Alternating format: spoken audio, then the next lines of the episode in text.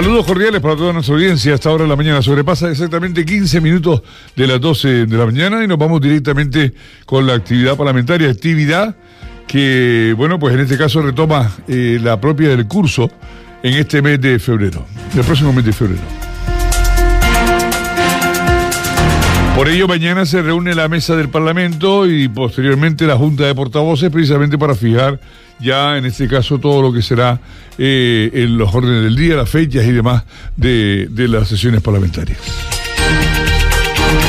Pero no significa eso que la actividad de los parlamentarios haya parado. En este caso hablamos a, a continuación con eh, Gustavo Santana y bueno, eh, mantenía, miembro del PSOE, mantenía reunión el PSOE y los sindicatos para reclamar que la, la flexibilización del gasto, para que nos entendamos, los remanentes de la, eh, en este caso se destinen a la mejora de los servicios públicos. El Grupo Parlamentario Socialista se reunió con los representantes sindicales de UGT y Comisiones Obreras Canarias dentro de la agenda social que está manteniendo con diferentes sectores y en este caso las próximas semanas se dará a conocer la propuesta conjunta sobre dónde deben destinarse eh, los 224 millones de euros del superávit de Canarias para que se dirija a las mejoras en educación, sanidad, dependencia e investigación. Eso entre otros servicios esenciales, lo que apuntan eh, en este caso los sindicatos de UGT y comisiones en Canarias. En esa reunión que mantenían con el, el portavoz del grupo Cristo- eh, eh, Chano Franqui, Sebastián Franqui, y bueno, pues en este caso eh, también le acompañaba eh, Gustavo Santana. Don Gustavo Santana, buenos días, buenas tardes. Buenos días. Ajá. Usted de los que hasta que no se come no es tarde, ¿no? No. Efectivamente, ya uno no sabe siete días, siete, si es tarde. Sí, sí, sí. Bueno, pues eh, Gustavo fue, eh, eh, tuvo responsabilidad en empleo la pasada, en la pasada legislatura, ¿no? Sí, efectivamente, como viceconsejero de empleo. Como viceconsejero de empleo y en este caso, bueno, pues la, eh, el- el- la reunión muy, eh, muy a propósito, además es un viejo sindicalista, es joven pero es un viejo sindicalista, ha sido secretario general de, de la UGT y bueno, perfectamente sabe lo, lo- dónde pisa cuando habla con los sindicatos, ¿no? Sí, eh, además con dos secretarios generales, tanto el de comisiones obreras como el de la Unión General de Trabajadores, con las que personas con las que además me une una amistad, después de haber trabajado estrechamente durante muchísimo tiempo en el sindicato, ¿no? Y también como viceconsejero de empleo, pues bueno, abordando todas aquellas cuestiones en el marco del diálogo social que al final fructificaron, ¿no? Afortunadamente en un periodo bastante crítico con la crisis sanitaria y, todavía sin haber recuperado los efectos de la crisis anterior. Por lo tanto, bastante cómodo y, como bien dices, sabiendo un poco por dónde van el devenir de las propuestas sindicales, pero también de las propuestas patronales, ¿no? Con las que también he tenido la oportunidad de discutir mucho y de llegar a muchísimos acuerdos también, por qué no decirlo, en el marco del diálogo social en Canarias. Bien, las administraciones en Canarias, las distintas administraciones, tanto los locales como insulares, como que también están encuadrados las locales, como el gobierno de Canarias, bueno, pues hasta ahora presumen bastante de, de superávit, que es realmente el fracaso de la gestión, cuando hay superávit, cuando no eres capaz de gastarte todo, todo lo que es el presupuesto que presuponías que ibas a- necesitar para para el siguiente, para el año que, que es válido, en este caso hablamos del 2024. Y claro, se ha destinado una, una partida de dinero importantísima fuera de lo que estaba cuando se eh, suspendió la, la regla de gasto. Bueno, pues en este caso que no se sabe cómo viene la situación de Europa ahora, cómo puede acabar, eh, se puede se, se habla que puede llegar a terminar cerrar- cerrando otra vez la contratación o se puede llegar a plantear que, que sencillamente se, se elimine el gasto en, muchos apartados como estuvo. Y, así, además no tenemos unos presupuestos generales que marquen la, la guía de lo que han de ser los presupuestos de, de ahí para abajo todas las administraciones. Ustedes hablan de que ese, ese superávit que aquí, que bueno, que se convierte en remanente de tesorería, eh, se destine a, a paliar o ayudar eh, a la mejora de la educación, la sanidad, dependencia e investigación, entre otros servicios eh, esenciales. Pero todavía estamos con mucha incertidumbre hasta de si pueden ser, tienen que ser revisados los propios presupuestos, ¿no? Efectivamente, yo creo que ha dado las diferentes claves del contexto en el que nos encontramos ahora mismo presupuestariamente, 224 millones para ser más exactos que van a quedar si todo mm, así lo sale adelante, porque nosotros estamos de acuerdo en que se flexibilice la regla del gasto para poder utilizar esos 224 millones en una serie de políticas concretas. Ya se lo habíamos anunciado al presidente del gobierno de Canarias en su momento y coincidimos plenamente con la propuesta que además los sindicatos tienen en este ámbito. 224 millones, que si observamos con detenimiento es una cuantía importante, teniendo en cuenta además de que veníamos de unos presupuestos eh, bastante expansivos, productos de las diferentes ayudas europeas que después del COVID-19 y durante el COVID-19 tuvimos a disposición las diferentes comunidades autónomas para ejecutar las diferentes políticas de gasto. La incertidumbre que existe, en nuestra opinión, estando de acuerdo con flexibilizar las reglas del gasto, es cuál es eh, la manera de que normativamente pudiéramos eh, poder hacer uso de esos 224 millones, porque estamos hablando que vienen inclusas en una ley orgánica. Sin embargo, la propuesta que se está haciendo es hacerlo a través de una ley de presupuesto. Lo que hemos pedido al Gobierno es que elabore un informe que concrete cuál es la medida exacta y que si se llega a flexibilizar esa regla del gasto, lo utilicemos en estas políticas que tú has dicho, ¿no? Esencialmente en políticas eh, esenciales, sanidad, educación, políticas sociales, porque después de ver el presupuesto eh, autonómico aprobado recientemente con una ampliación de crédito de más de más de mil millones de euros, pues parecer que lo que va a buscar el gobierno es utilizarla para intentar bajar el IFIC del 7 al 5%, cuando es una medida que dejaría eh, en solfa nuestro sistema de protección social que tan mermado está, ¿no? Además, observando de que se ha iniciado, al menos en nuestra opinión, una privatización por goteo de servicios tan esenciales como la educación y la sanidad. Bien, en este caso, e-, ese es un tema que se, que se debate mucho, pero, pero Canarias estaría, entrando en otro tema, Canarias estaría en condiciones de asumir toda la, carga eh, eh, sanitaria eh, o la de 0 a 3 años en estos momentos para, para como para prescindir de la de la el apoyo de la, bueno o pagar la sanidad pública y privada y, la educación privada. Hombre nosotros entendemos que todo se puede mantener en un equilibrio. Lo que no puede ser es que cuando se llega un gobierno, y de esto tenemos claros ejemplos en los gobiernos que han liderado eh, con anterioridad eh, Coalición Canaria y el Partido, el Partido Popular. Recuerden, por ejemplo, eh, lo que sucedió en la sexta legislatura, en la séptima legislatura, que gobernaban juntos, eh, la aplicación de las políticas que hicieron fue una aplicación de recorte del gasto muy importante que ascendió a más de 500 millones de euros en la suma de varios ejercicios y que iban destinados esos recortes a la sanidad pública y a la educación pública. Por lo tanto, ahora estamos asistiendo a un sucedáneo de aquellas políticas en una primera fase, llevan tan solo siete meses de gobierno y de las primeras medidas que han hecho es pues eh, eh, aprobar a través de un decreto ley la bonificación del 99% del impuesto de sucesiones y donaciones a las grandes fortunas, para que nos hagamos una idea con carácter simbólico eh, cuáles son las políticas de aplicación de gobiernos de derechas como los que representan Coalición Canaria y el Partido Popular, pero no han quedado ahí. En una primera fase observamos cómo erróneamente, y que ha resultado un fracaso, el consejero de Educación para la aplicación de la educación 0-3 años en carácter gratuito que llevábamos eh, llevando a cabo hacía poco más de un año y que tenía un carácter progresivo, lo primero que hizo fue una excusa para destinar 4 millones de euros para eh, que esta educación 0-3 años la gestionaran las escuelas infantiles con carácter privado. Por lo tanto, yo creo que esos son indicativos que nos están diciendo por dónde va a ir. Nosotros estamos convencidos que cuando uno amplía el presupuesto más de mil millones de euros, pero que destina el gasto, eh, según ellos, para el gasto real y eh, ampliar esos créditos para pagar el gasto farmacéutico, lo que nos están diciendo en realidad es que están buscando eh, cualquier tipo de argumentos para justificar la privatización, en este caso también de la sanidad. más de mil millones de euros que podrían estar perfectamente destinados a destinarlos a recursos tan esenciales como la sanidad, la educación y las políticas sociales. Pero la ley de presupuestos, además, eh, eh, incumple una serie de leyes autonómicas aprobadas en la anterior legislatura, como puede ser la ley eh, de cultura eh, o la ley de servicios sociales que tenían un recorrido incluso mucho más amplio. Este es el rostro de Coalición Canaria del Partido Popular en Canarias y nosotros, pues como es lógico, en la oposición del Parlamento vamos a denunciar lo que no nos parece bien y vamos eh, a hacer propuestas con carácter constructivo para intentar que no se sigan eh, con esa deriva que ya nos han indicado en estos meses tanto Coalición Canaria como el Partido Popular. Entiendo que esta, que esta conversación se traducirá en una PNL o se traducirá en una iniciativa del, del Grupo Socialista en el Parlamento de Canarias, ¿no?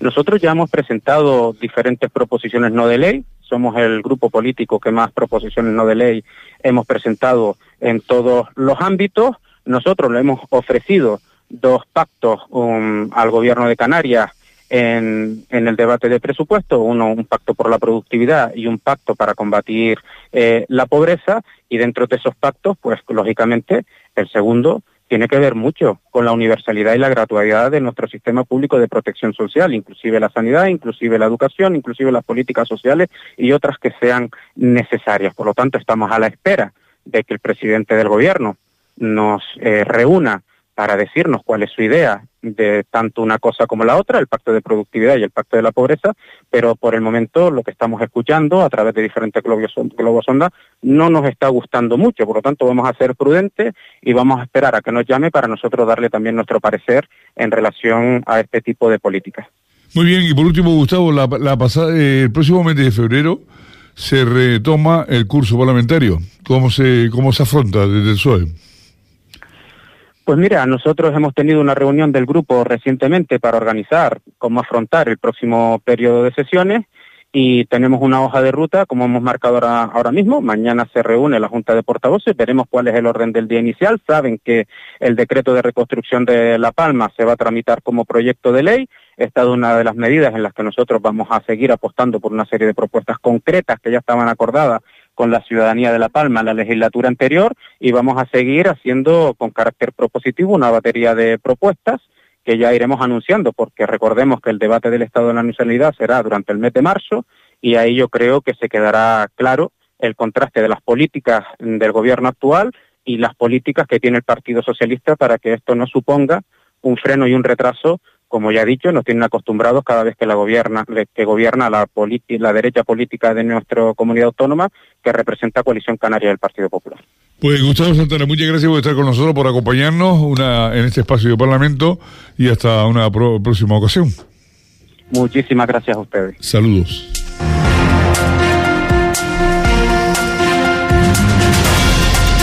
Bien, pues ya lo hemos comentado, mañana, eh, día 30 de enero, se reúne ya la mesa del Parlamento a las 10.45, está fijada, y a las 12 la Junta de Portavoces. Y bueno, pues será para ordenar, el, el, como bien decía Gustavo Santana hace un momento, ordenar el, orden del día del próximo pleno, porque el próximo mes de enero, o sea, de febrero, perdón, esta misma semana, ya comienza el curso, se retoma el curso parlamentario en Teobaldo Power. Y por ello, eh, portavoz, y, mañana participará de esa junta de portavoces, eh, don Luis Campos de, en este caso, de, Nueva Canaria, y también eh, que, que, va, que es también, en este caso, bueno, yo le sigo llamando Nueva Canaria, pero ya ellos han aumentado ese, ¿cómo es? Grupo Canalista Canario. Buenos días. Hola, muy buenos días, ¿cómo estamos? Grupo, grupo Canalista, ¿no Sí,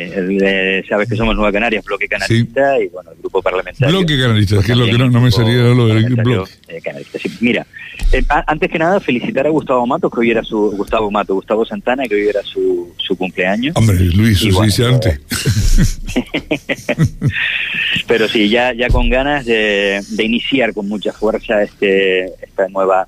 eh, este nuevo periodo de sesiones, aunque ha sido un mes de enero donde no hemos parado. De hecho, Mañana tenemos junta, pasado tenemos reunión con el presidente del gobierno, los portavoces de los grupos parlamentarios, para ver la propuesta que los servicios jurídicos de la comunidad autónoma han estado trabajando en distintas modificaciones legislativas que hagan obligatoria la distribución de los menores extranjeros no acompañados, alejándonos ya de esa solidaridad a la que hemos instado hasta ahora y que desgraciadamente Canarias no ha recibido en esa redistribución. Bueno, esto ya se, se contempla como ley y, y, es esa la fórmula de, que tengan que acogerlo el resto de las comunidades. es la propuesta que se va a hacer desde la comunidad, vamos a estudiar las distintas fórmulas que se plantean, hay alguna que simplemente sería alguna modificación del Código Civil, modificando eso no habría que modificar teóricamente el resto de leyes, y hay otra que sería modificando este Código Civil, modificar alguna de esas leyes de extranjería y otra, pues para, para hacerlo todavía pues mucho más eh, coercitivo en ese, en ese sentido, ¿no? Eh, va a ser la propuesta que vamos a hacer eh, desde Canarias al Estado, la vamos a estudiar, obviamente, vamos a estudiarla a partir de que mañana se nos, nos entregue esa documentación y podamos discutirla, pero bueno, yo creo que en esto hay un cierto consenso, más allá de que entendamos que jurídicamente es preferible un texto u otro, pero en Canarias creo que hay un consenso en esa materia. A partir de ahí, se trata de no solo que el gobierno lo vea bien y sea capaz de promover alguna de esas modificaciones, sino también el Congreso de los Diputados, eh, porque si son cambios legislativos, esto tendrá que aprobarse definitivamente en el Congreso. Por eso una de las cuestiones que nosotros desde Nueva Canarias Bloque Canarista vamos a plantear en esa reunión del miércoles, además de analizar los textos que se, se han ido pasando, es que de ahí pueda salir también una comisión parlamentaria del Parlamento de Canarias con representantes de los grupos que en su momento pueda desplazarse al Congreso de los Diputados para explicar cuál es, eh, digamos, es el sentido y además pedir eh, el apoyo de los distintos grupos políticos en ese Congreso de los Diputados, ¿no? al margen de las gestiones que haga el Gobierno de Canarias con el Gobierno eh, de Pedro Sánchez. Como vuelvo y reitero, esto tendrá una incidencia final en el Congreso, pues probablemente esa será para nosotros también una, una labor que de presión, de información y de, y, de solicitud de apoyo eh, que habrá que hacer allí también. Claro, ¿a cuánto, a cuánto, cuánto suma ya el número de menores no acompañados que están eh, ahora mismo en Canarias? Estamos ya por encima de los 5.000 menores extranjeros eh, no acompañados aquí en Canarias. Eh, eso, eso, no, eso, eso no, no, no pasa ni por solidaridad, o sea, eso ya es irresponsabilidad absoluta, ¿no? Porque ¿qué, qué, comunidad estaría en, disposición de asumir todo ese montante de, de, menores no acompañados? si, si, hubiera una redistribución adecuada, que puede ser en base a determinados criterios, desde eh, la carga que ya ellos pudieran tener también, es decir, la presión que ya ellos pudieran tener eh, a través del número de menores extranjeros que pudieran tener ya en su territorio, eh, de la situación socioeconómica de ese, territorio, de la capacidad de acogida, porque estamos hablando son menores que necesitan pues un acogimiento, necesitan de educación, etcétera, y por tanto sería una redistribución. Fíjense que aquí de lo que se ha hablado incluso es que Canarias puede asumir eh, como territorio de llegada, como le pasa también a Andalucía, que también es territorio de llegada, o Ceuta y Melilla, Canarias podría asumir unos 2.000, 2.000 y pico sin tensionar demasiado sus estructuras. A partir de ahí eh, se tensionan y evidentemente la atención a estos menores no es la adecuada. Y aquí lo que debe primar siempre es el interés superior del menor. Y esa distribución de 2.500, 3.000 en este instante eh, entre el resto del territorio, pues creo que no sería nada eh, extraordinario para estos territorios. Es decir, hablemos, hablamos de comunidades que a lo mejor tendrían que asumir 200, 300, 400, ciento y pico en función de su, de, su tamaño. Si Canarias está asumiendo ahora más de 5.000 y, y podría estar moviéndose en torno con una cierta, eh, no, digo sin problemas, pero digamos no, no con tanta tensión, en torno a unos 2.000, pues eh, creo que es algo que perfectamente se podría haber hecho desde la buena voluntad, desde la solidaridad, eh, y desde la cooperación interadministrativa de todas las comunidades desde un origen sin que fuera obligatorio, pero si no queda más remedio, obviamente, establecer esta fórmula que, que obliga a que todos los territorios se hagan, digamos, responsables de estos menores eh, desde, desde, un elemento esencial que es el interés superior del menor, que está claramente establecido en nuestra Constitución, en los tratados que hemos ido firmando y, incluso en la ley del menor, con independencia del origen, con independencia de cualquier cosa, los menores, eh, el, el, interés superior del menor debe estar por encima de todo y por tanto, a partir de ahí todos deben de implicarse, la administración del Estado y todas las comunidades autónomas. Nos llenamos la boca muchas veces hablando de solidaridad, nos, llenamos la boca hablando de, país, de Estado, y, demás, y, después resulta de que, bueno, una, una arma arrojadiza las últimas fechas se está utilizando con el traslado de una comunidad a otra, de, o de unas, un lugar a otro, de los, ya no los menores, sino de los migrantes. Cuando se aprobó el presupuesto en el Parlamento de Canarias, regreso a Fuerteventura, embarcaban cerca de 200 eh, migrantes que, habían llegado un patera y embarcaban, no sé para qué destino, pero, pero en este caso lo que hacen es distribuirse, pues, pues es imposible la, la cantidad de, de, personas que ahora mismo alberga Canarias eh, en, en, condiciones muchas veces, eh, bueno, pues donde ha, ha brillado mucho la imaginación, ¿no?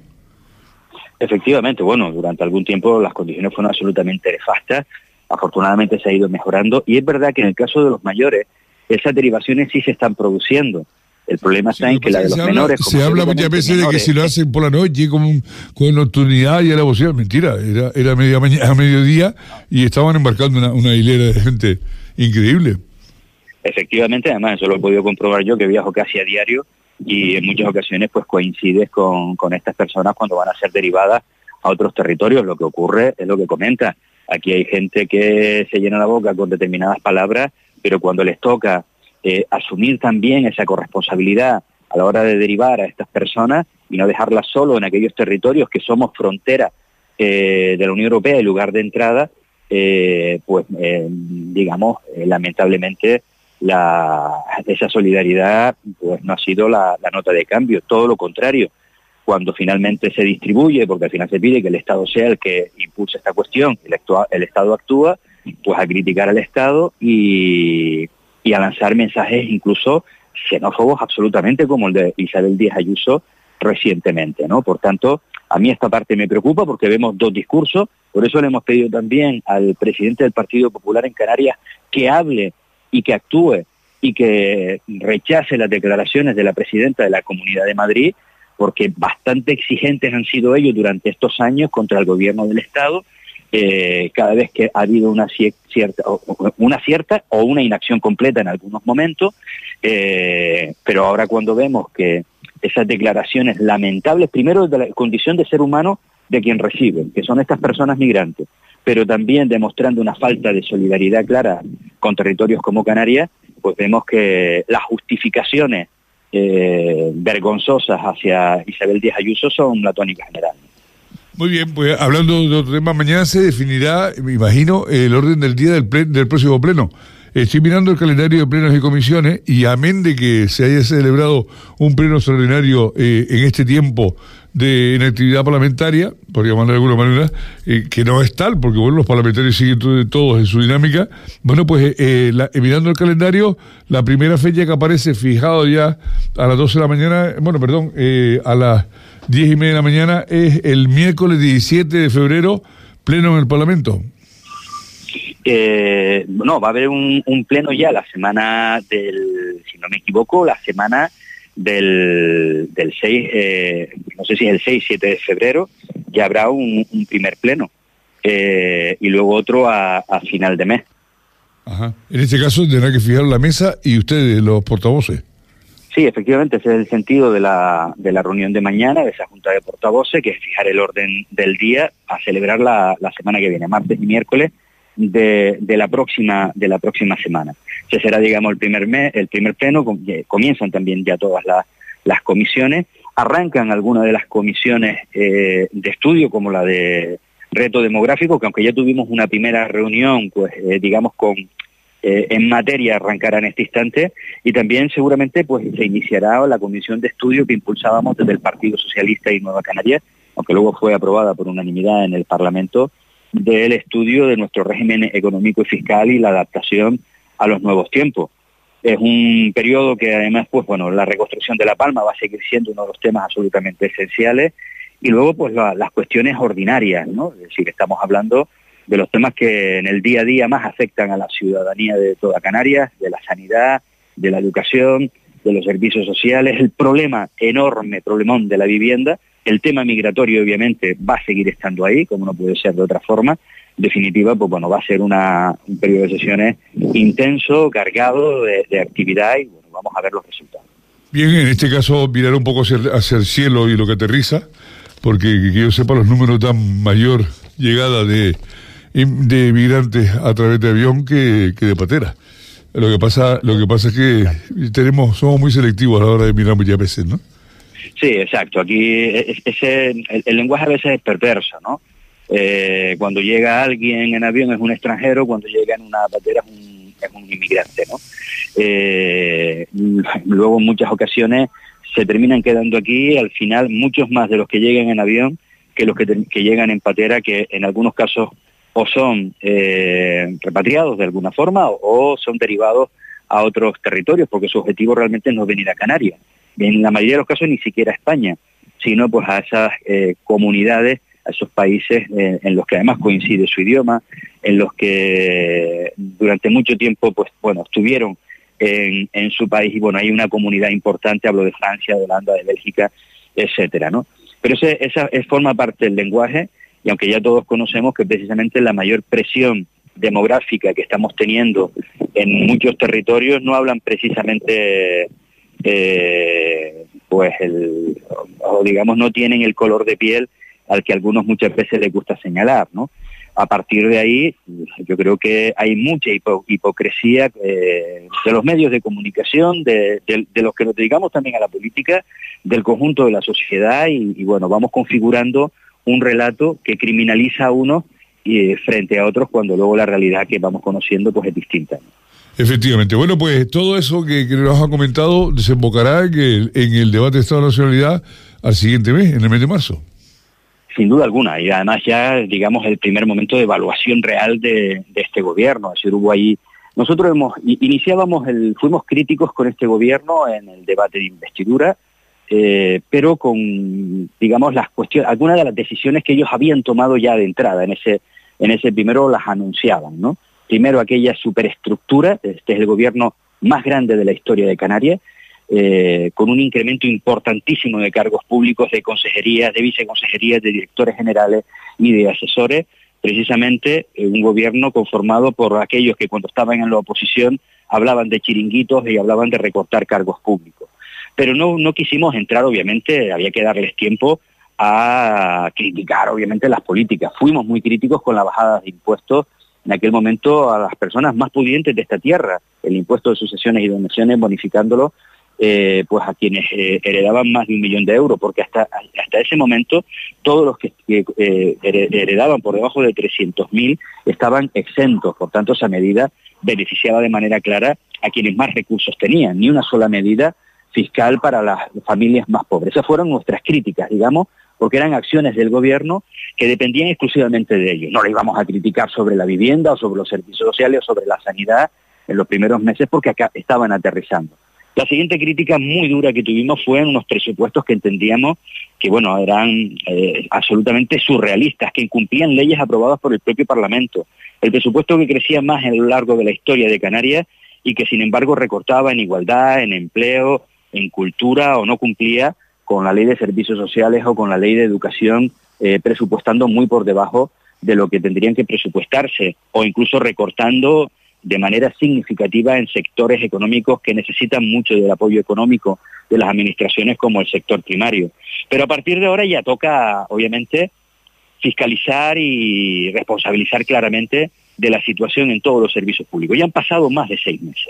Aquí ya ahora no toca, acabamos de llegar, ya llevan un tiempo más que razonable. Por cierto, además, algunos de los que están en ese gobierno, cuando los escuchas parece que llegan por primera vez en la historia, llevan ahí más de 20 años, con ese periodo de cuatro años del Pacto de las Flores, y hombre, algo de responsabilidad tendrán en algunos de los problemas que en esta tierra existen. Por tanto, ese debate del Estado de la Nacionalidad en el mes de marzo ya sí va a ser un debate donde vamos a analizar claramente sector a sector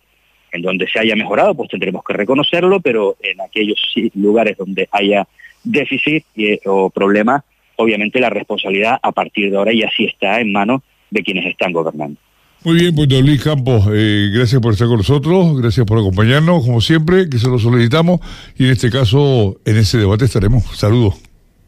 Un saludo. Hasta siempre, buen día, saludos. Hasta aquí nuestro, nuestra información, nuestro espacio de Parlamento y nos vamos ahora con una pausa musical y publicitaria. En breve ya estará con todos ustedes, eh, en este caso, nuestro espacio de con otra mirada, dirigido por eh, desde Difuel, pues por Samuel y Santi.